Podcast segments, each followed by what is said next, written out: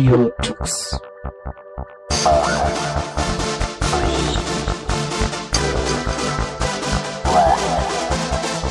The German Linux Radio, the German Linux Radio.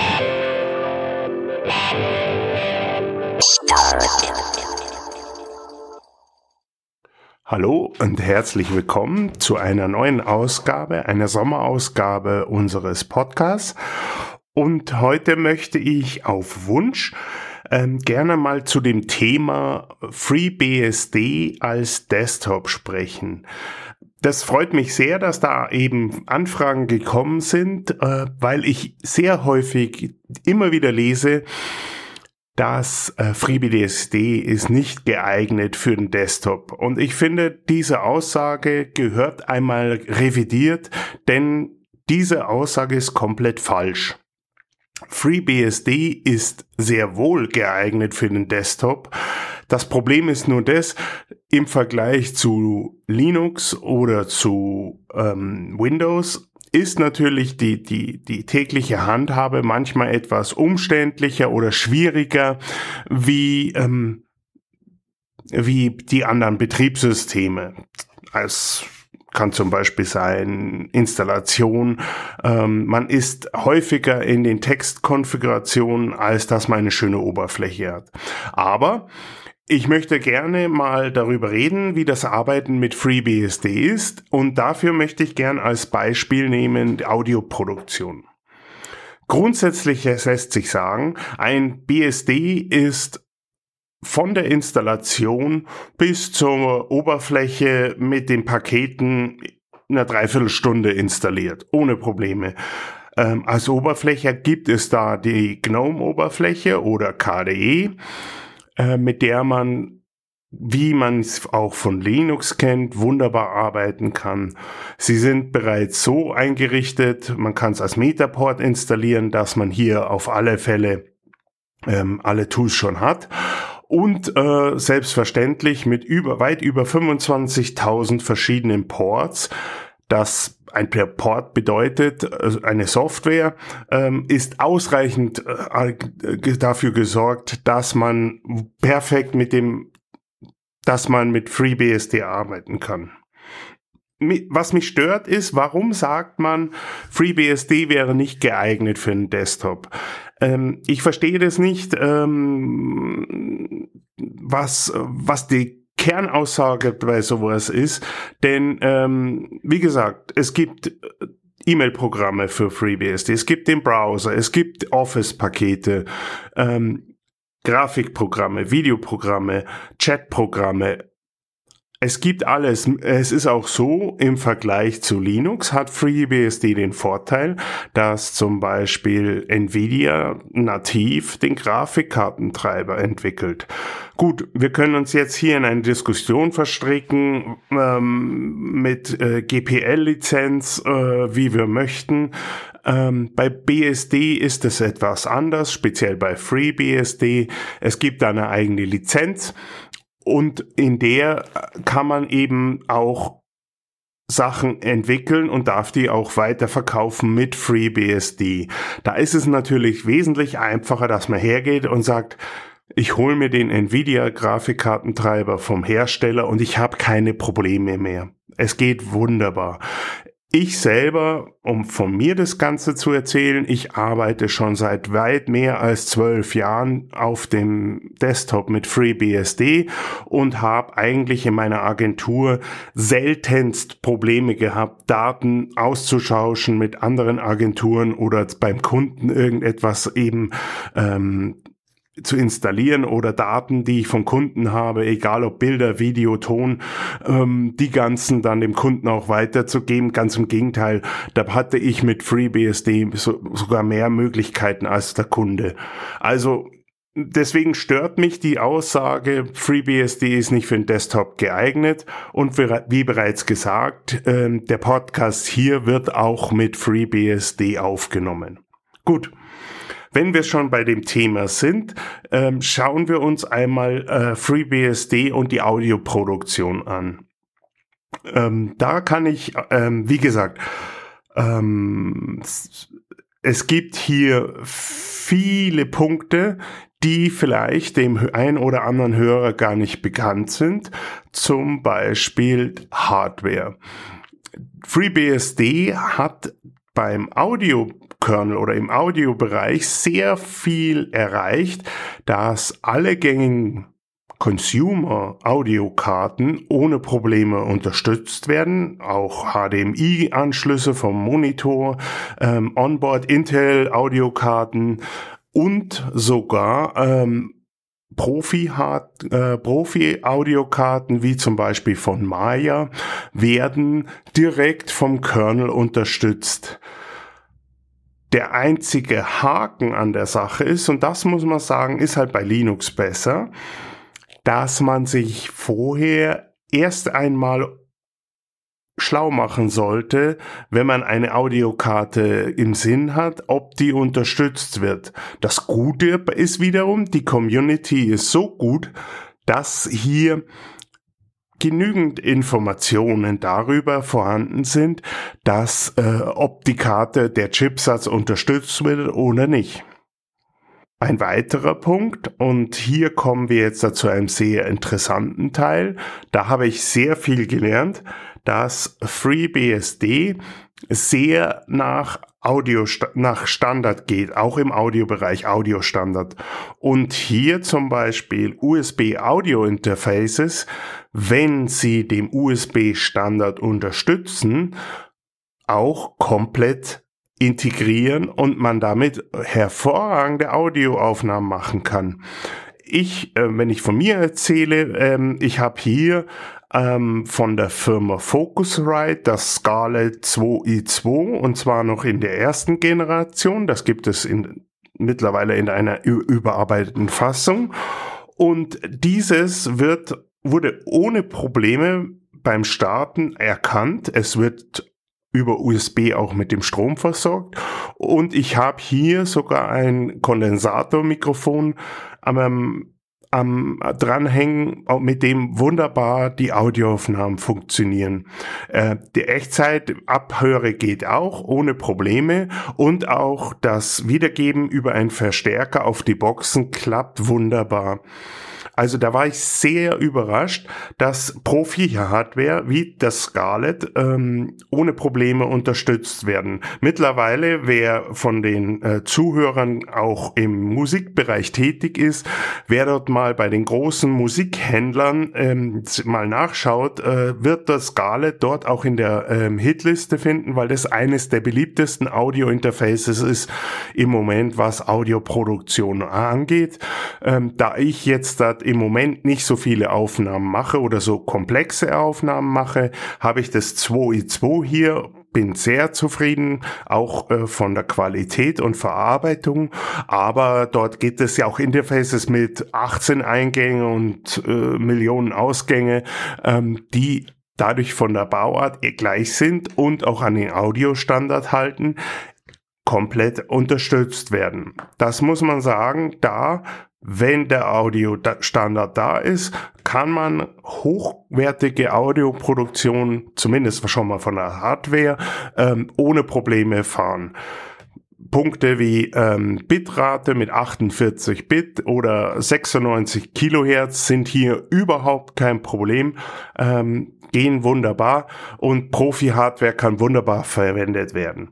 Wichtig dabei, man muss sich vorher schlau machen. Also man muss hergehen und mal schauen, ähm, finde ich Informationen über die Hardware, hält die sich nach den Audiostandards. Ähm, das einfachste, so hab's ich gemacht, ich habe mir einen Laptop mit äh, Linux und, und FreeBSD installiert, bin in den Musikladen rein, habe gesagt, ich brauche ein Audio-Interface könnt ihr mir da was zeigen, dass ich mal an meinen Laptop anschließe? Und die waren, ihr kennt es wahrscheinlich aus, so, so kulant und haben gesagt, hier, schau mal her, probier das aus, ob das dir äh, entspricht oder deinen Vorstellungen entspricht. Und auch da war das kein Problem. Ähm, ich habe zuerst ein, ein damals ein SUSE verwendet. Dort hab ich, musste ich nur den USB-Soundtreiber nachladen und schon ging äh, das Audio-Interface ohne Probleme. Es wurde erkannt und die Audio-Ein- und Ausgänge waren im System verfügbar.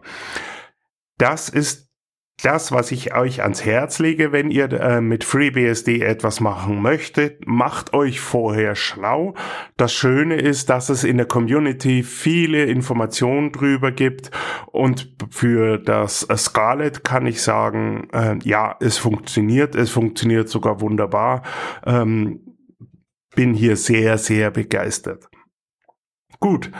Ähm, mit Audio-Hardware alleine ist es ja leider nicht getan. Wir brauchen auch Software. Was gibt es jetzt für Software, die man für den professionellen Bereich verwenden kann? Äh, ja, äh, als allererstes brauchen wir natürlich einen Sound-Server, also eine, eine Schnittstelle. Und äh, hier gibt es natürlich die einzige, die für mich am flexibelsten und, und am funktionellsten, funktionalsten ist äh, Jack.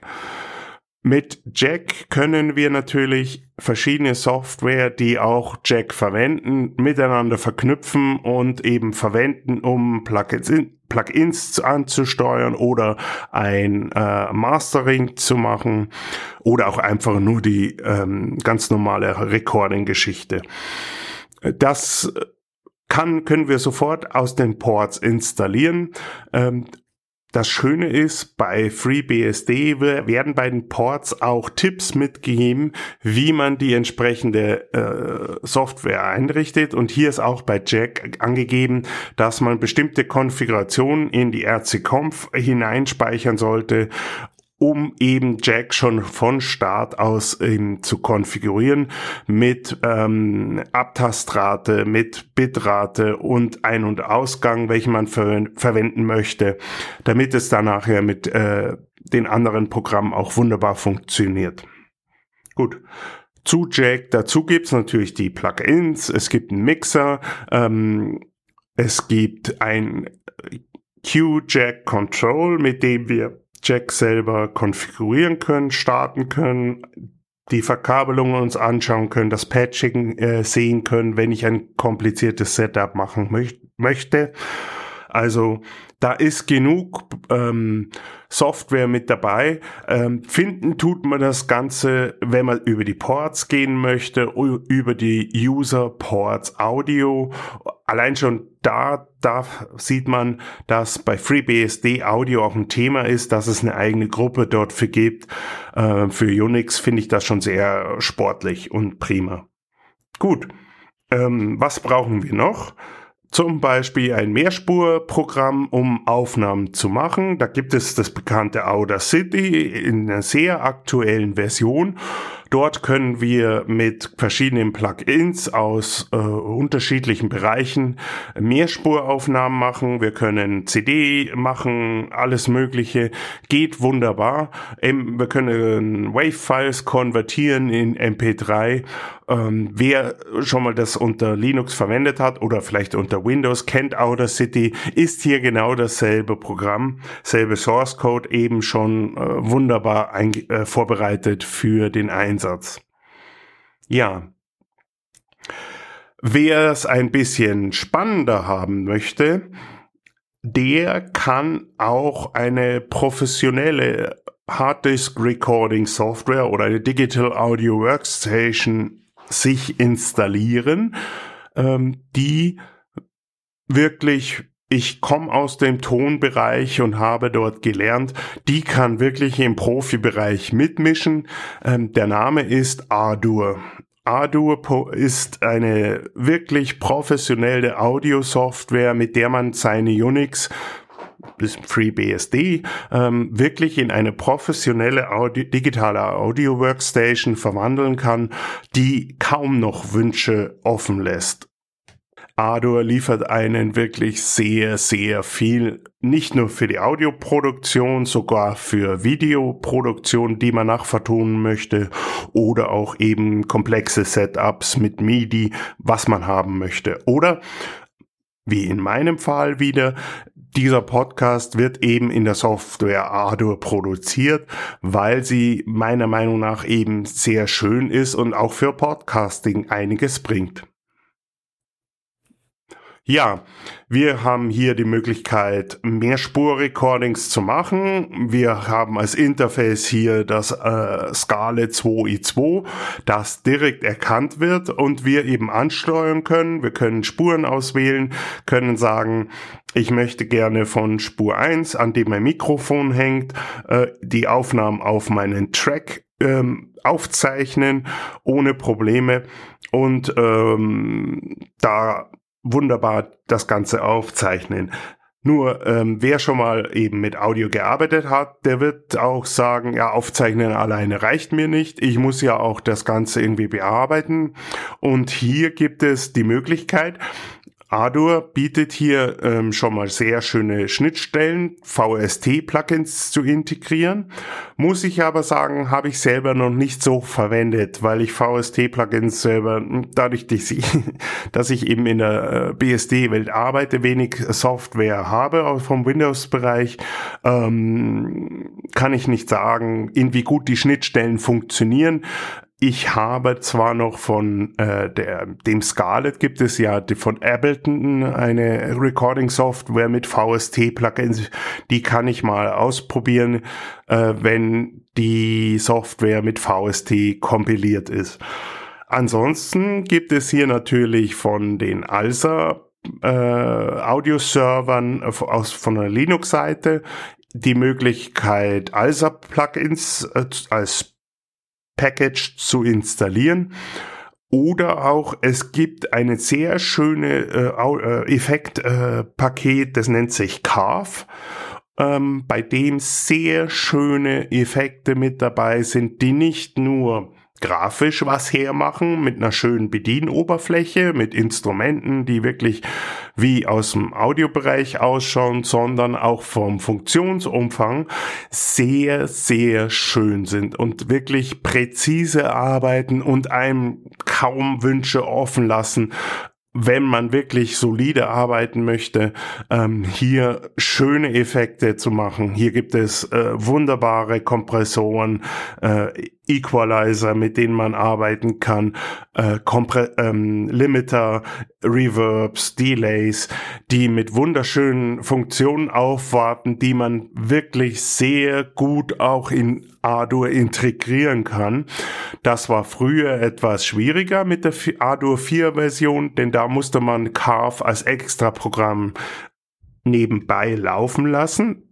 Man hat dort sein Rack gehabt, in dem er die Effekte hineingeladen hat und über Ardour konnte man über digitale Busse über Jack Send äh, Insert ähm, rausschicken und man musste dann beim Effekt sagen, der Ardour Track 1 soll als Input vom äh, Equalizer sein und der Output vom Equalizer geht am Insert Return wieder zurück.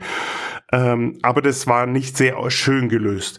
Mittlerweile, Ardour gibt es jetzt als Version 5 in der aktuell, fast aktuellsten Version, ähm, ist das so weit, dass wir Carve nicht mehr extra starten müssen, sondern nach Bedarf für Ardour integrieren. Das heißt, wenn ich jetzt einen Equalizer für meinen Track hier haben möchte, dann lade ich den vor dem äh, Fader natürlich Pre-Fader in den Insert hinein und ich habe sofort den Carve-Effekt hier zur Verfügung und ich kann ihn einsetzen, wie ich brauche, wirklich nach Bedarf. Das macht das Ganze sehr einfach.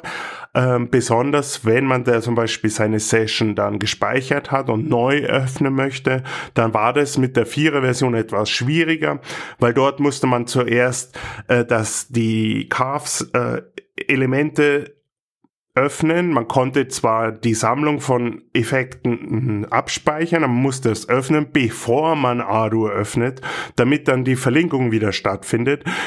Mit der 5er Version ist es soweit, dass wir einfach die Session öffnen und er lädt sich die Plugins rein, wie er braucht.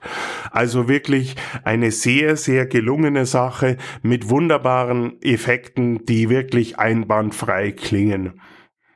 Ja, ähm, was können wir mit Ardour noch machen? Wir können nicht nur Audioaufnahmen machen, was mein bevorzugter äh, Arbeit ist. Ich mache gerne Live-Recordings.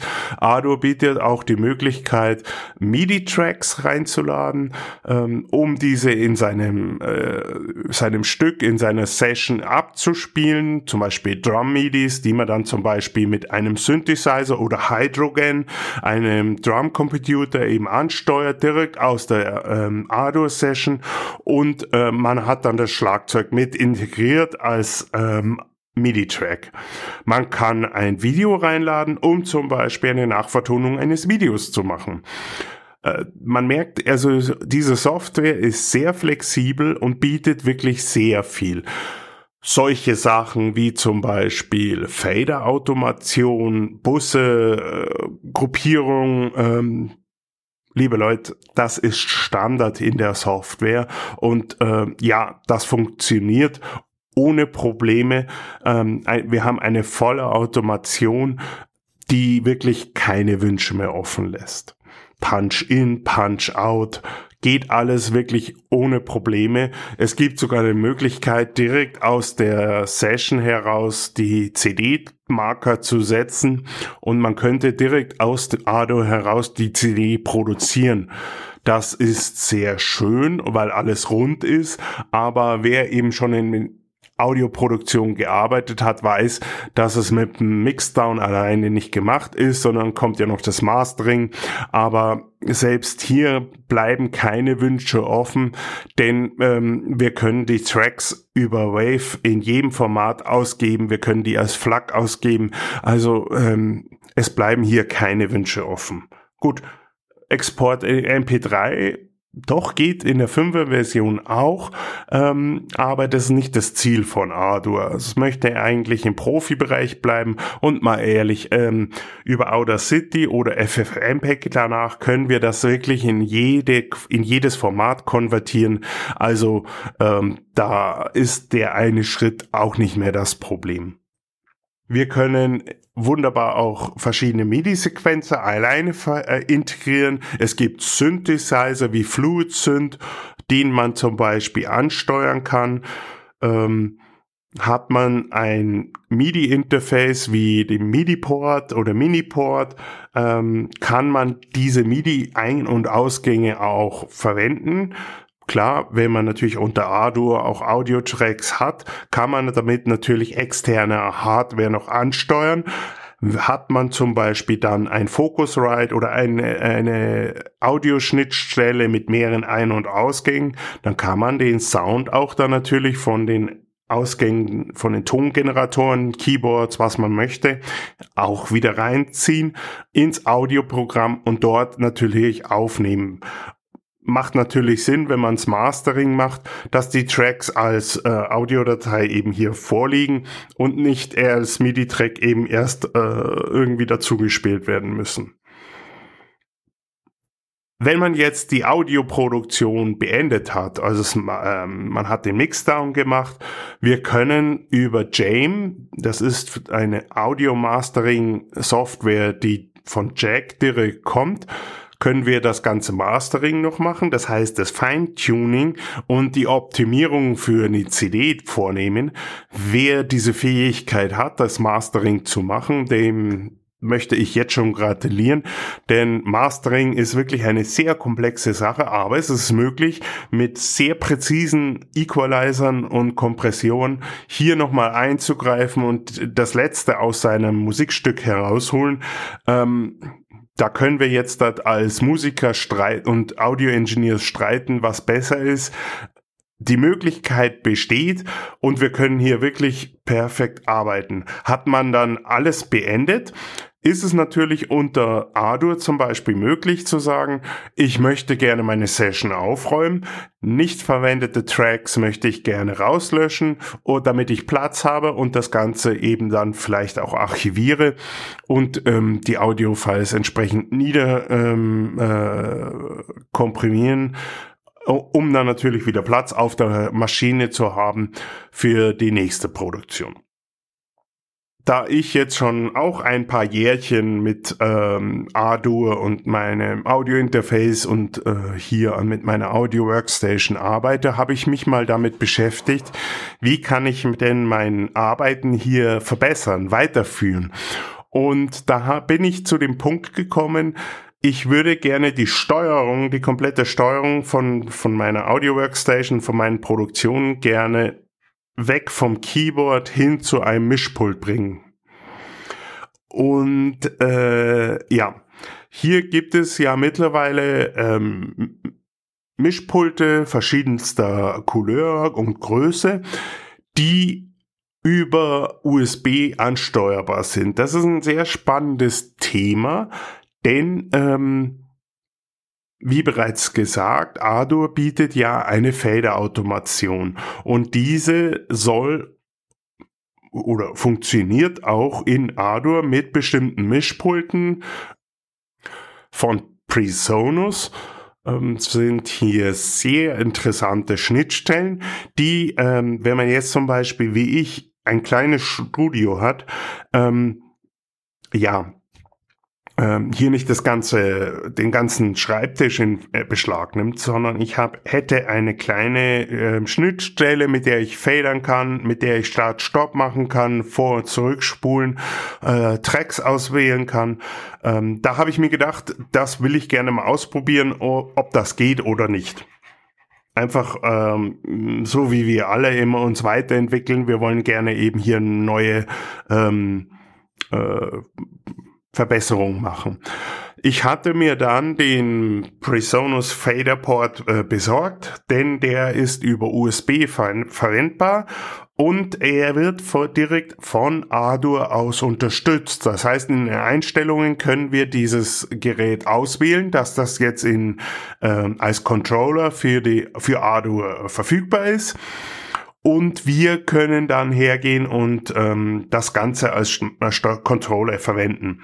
Ja, ähm, ich war da eigentlich äh, sehr zuversichtlich, aber, aber ähm, ich, wunderbar, ich habe es bekommen, angeschlossen, es wurde beim Booten erkannt, aber äh, was man sagen muss, ähm, es hat dann unter Unix nicht so geklappt mit der Ansteuerung im Ardour, wie ich es haben wollte. Sprich, ähm, man hat ausgewählt äh, die, das Interface, dann gab es zum Beispiel den ersten Punkt, dass er die MIDI-Ports nicht erkannt hat. Was für MIDI-Ports?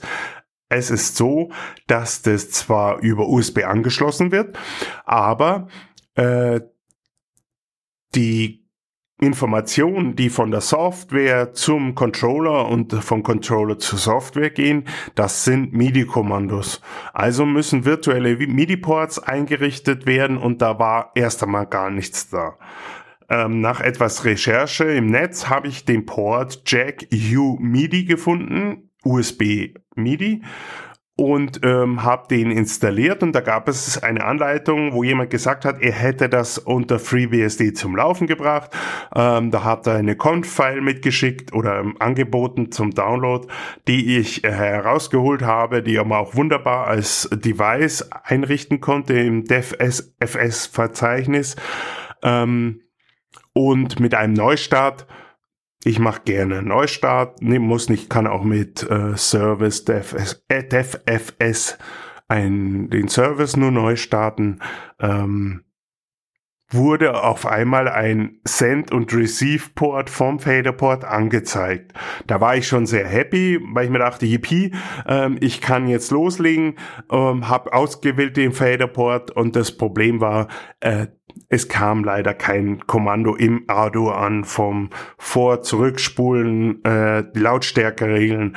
Ähm, da war ich dann doch etwas enttäuscht. Hab dann nochmal ähm, ein, zwei Tage gesucht äh, nach Informationen und war mir nicht sicher, hm, ist vielleicht das Gerät kaputt? Das weiß ich ja nicht. Ich habe dann ähm, mein Linux Mint auf dem IPC ähm, gestartet, habe dort mir Ardour installiert in der 5er Version ähm, den Faderport angeschlossen und äh, integriert in ausgewählten Einstellungen von Ardour. Und da musste ich dann sagen, hm, da waren auf einmal die Kommandos da. Da kamen auf einmal die Lichter vom Schalter, äh, Auswahlen und es ging. Sprich, das ist äh, das Ende von Lied. Der Faderboard-Port hat funktioniert. Ähm, also es war kein Defekt des Gerätes. Also was man sagen muss, auch bei den Controllern muss man vorher schauen, ob die, die Hardware unterstützt wird oder nicht. Leider geht es bei den Controllern eher nach ähm, Learning by Doing.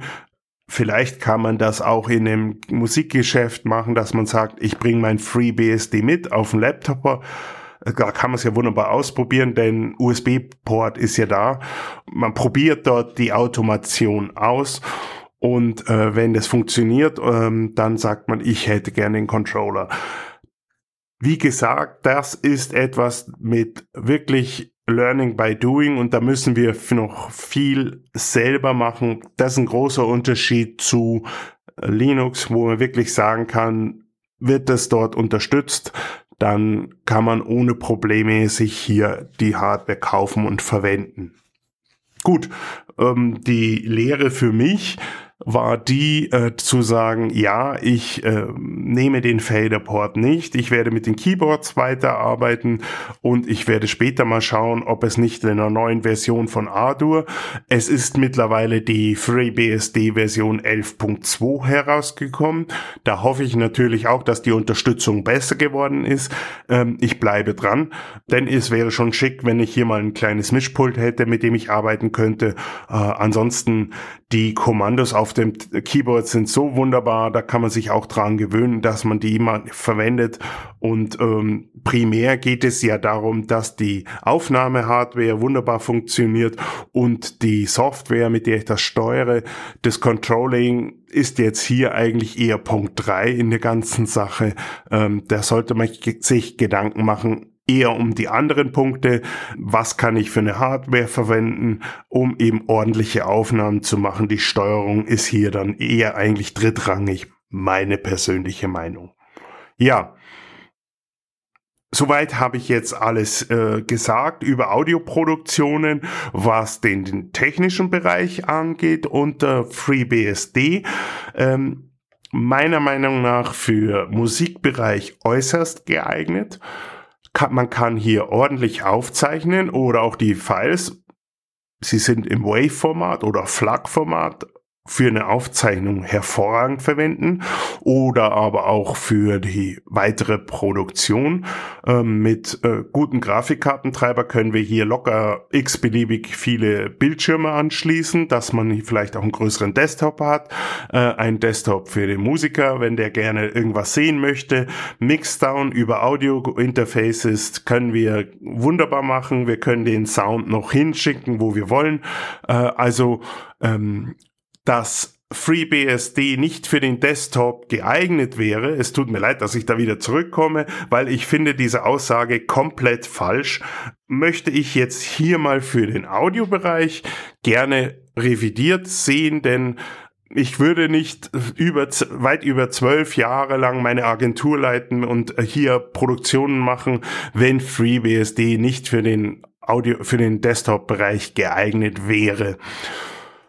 Der große Punkt bei der ganzen Sache ist der, man muss sich vorher genau informieren, klar Internet oder auch der Fachhandel, welches Gerät man verwendet, aber dadurch, dass sie eben nah am Standard arbeiten, kann man wirklich sagen, FreeBSD ist für professionellen Bereich äußerst geeignet, um Produktion zu machen. So, ähm, ja, ich habe jetzt versucht, hier ein bisschen den Audiobereich abzudecken und euch ein bisschen in die äh, Tücken und in die Geheimnisse von FreeBSD einzuweihen. Auf alle Fälle äh, ist es kein Problem, hier zu arbeiten. Wenn ihr möchtet, können wir das gerne auch erweitern, denn auch in den anderen Bereichen Grafik, Videoproduktion, Programmierung können wir natürlich auch mit FreeBSD ohne Probleme arbeiten. Ah, DTP darf man natürlich auch nicht vergessen. Selbstverständlich ist es geeignet dafür. Da können wir wirklich, äh, kann ich euch auch gerne äh, auch eine andere Sendung machen, äh, aus von der ich euch erzählen kann. Ich habe schon Bücher produziert und äh, ja Drucksachen ohne Probleme. Wenn da Interesse besteht, schreibt uns einfach und wir machen gerne eine Sendung über die anderen Bereiche.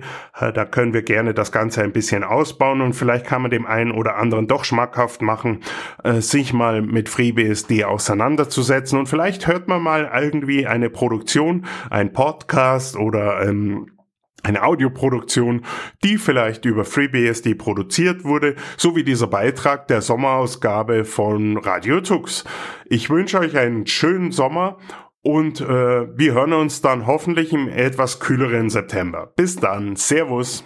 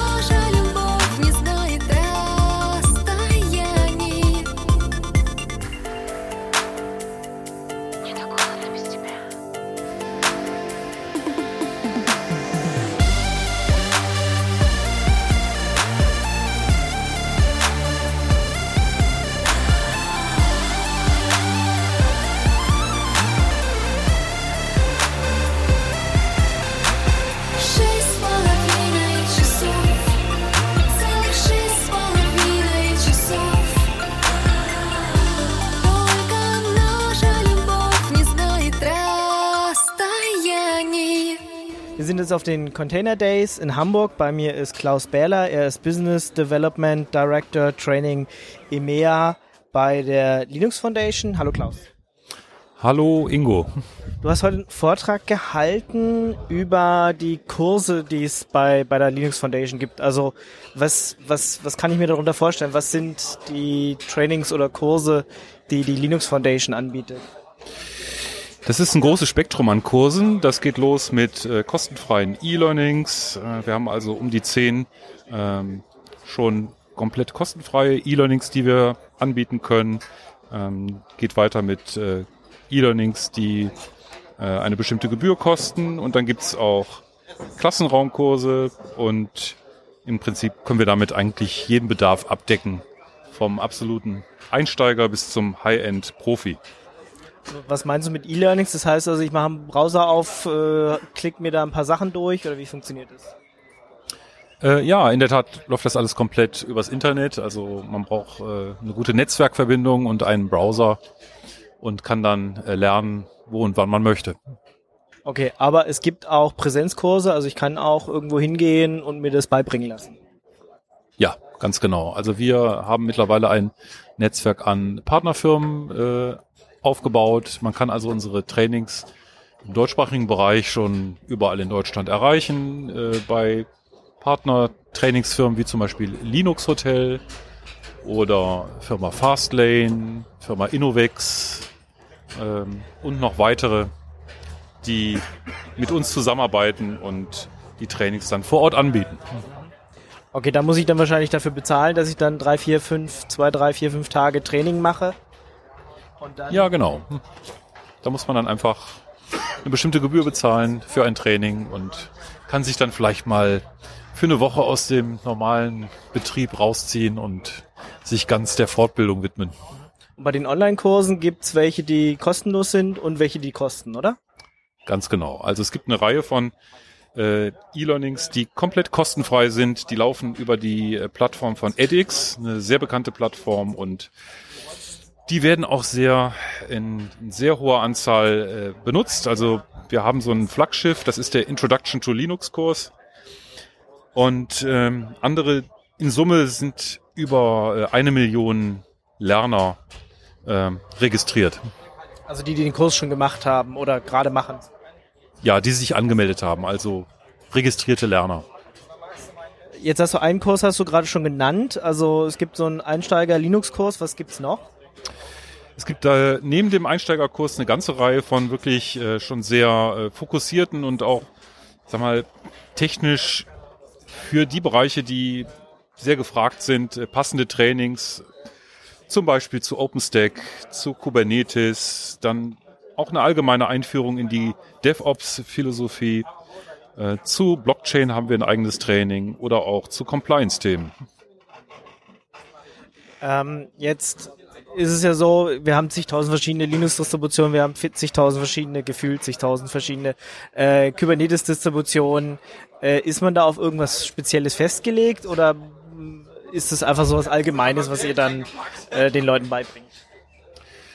Es ist auf jeden Fall generisch und das wäre jetzt der Unterschied eben zu Trainings von äh, bestimmten Herstellern. Also unsere Trainings sind so aufgebaut, dass sie auch äh, unter unterschiedlichen ähm, Distributionen zum Beispiel laufen können. Ne? Also jetzt ganz konkret äh, bei Klassenraumtrainings äh, wird immer eine ähm, Red Hat Distribution be- berücksichtigt, CentOS normalerweise äh, oder eben eine von SUSE oder äh, Ubuntu. Genau, ich glaube, wenn ich, wenn ich so ein Online-Training mache, kann ich mir, oder wenn ich so ein Zertifikat dann machen will, kann ich mir auch aussuchen, ob ich das auf, auf CentOS, auf SUSE oder auf Ubuntu machen kann. Ne? Die, äh, also, da, ja, also ihr fragt das ja auch ab und gebt dann ein Zertifikat aus und da kann ich mir halt so die Distribution aussuchen, die ich schon gut kenne. Richtig, also bei den Prüfungen, wir haben eben auch äh, Prüfungen im Anschluss an unsere Trainings.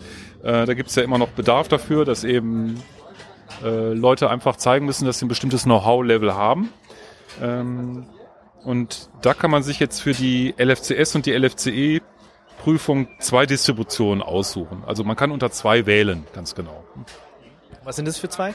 Das ist äh, CentOS oder Ubuntu. Okay. Jetzt, ihr, ich glaube, für den, für diesen Linux-Standardkurs äh, gibt's auch neue Inhalte demnächst. Habe ich das richtig verstanden? Und neues also Inhalte werden bei uns eigentlich laufend überarbeitet. Ne? Also es ist ein ganz wesentlicher Teil unserer Arbeit, dass äh, die jeweiligen Kurse immer auf dem neuesten Stand gehalten werden und relevant sind. Also das ist auch ein Teil der Herausforderung dabei. Das ist natürlich auch entsprechend intensiv und da muss investiert werden. Also zum Beispiel OpenStack ist jetzt ein Thema, wo ja extrem äh, schnell sich äh, die Software wandelt und verändert und ähm, da ist dann so jedes halbes Jahr ein neues Release von uns auf dem Markt. Okay, gleiche trifft wahrscheinlich für Kubernetes zu. Der ist auch relativ neu, der, der, der Kurs. Ja, genau, den haben wir im Januar veröffentlicht. Und ja, selbstverständlich ist es auch da so, dass der, äh, ja, sehr schnell äh, an die Gegebenheiten angepasst werden muss, damit er noch relevant ist. Ja. Gut, also alles, was ich brauche, um teilzunehmen, ist einfach ein Rechner mit einem Browser, oder? Ähm, in der Regel ja. Also man braucht normalerweise nur einen Laptop äh, und eine gute Netzwerkanbindung. Wenn man jetzt einen E-Learning-Kurs macht, also ist das eigentlich schon, ähm, wenn man zu einem Trainingsanbieter geht, wird einem ja oft sogar äh, der Rechner gestellt. Also es kann man ja jeweils mit dem Anbieter ausmachen, wie man das am besten macht.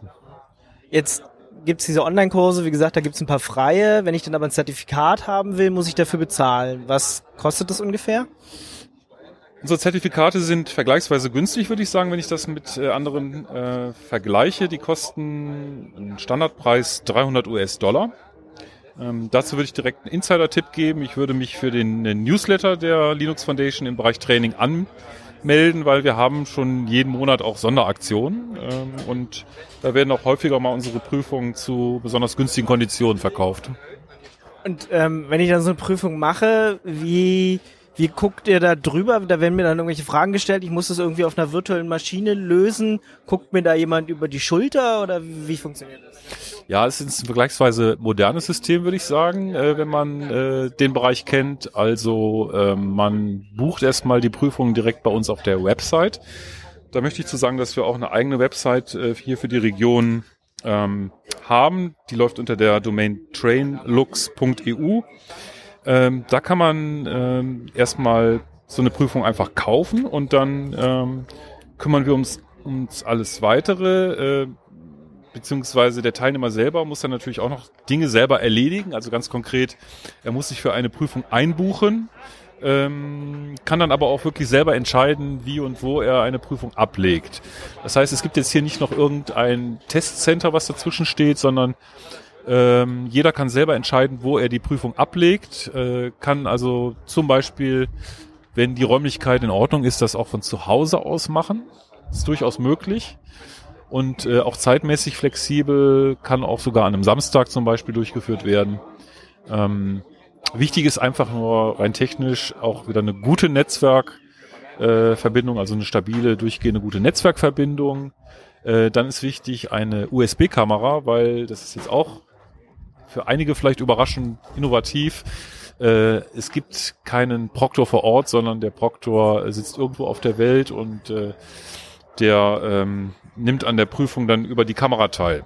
Das heißt also, man muss zum Beispiel am Anfang der Prüfung mal kurz äh, den Raum zeigen, einfach die Kamera mal hin und her schwenken, um zu zeigen, dass der Raum auch okay ist, aber ansonsten ist man dann äh, alleine und unabhängig.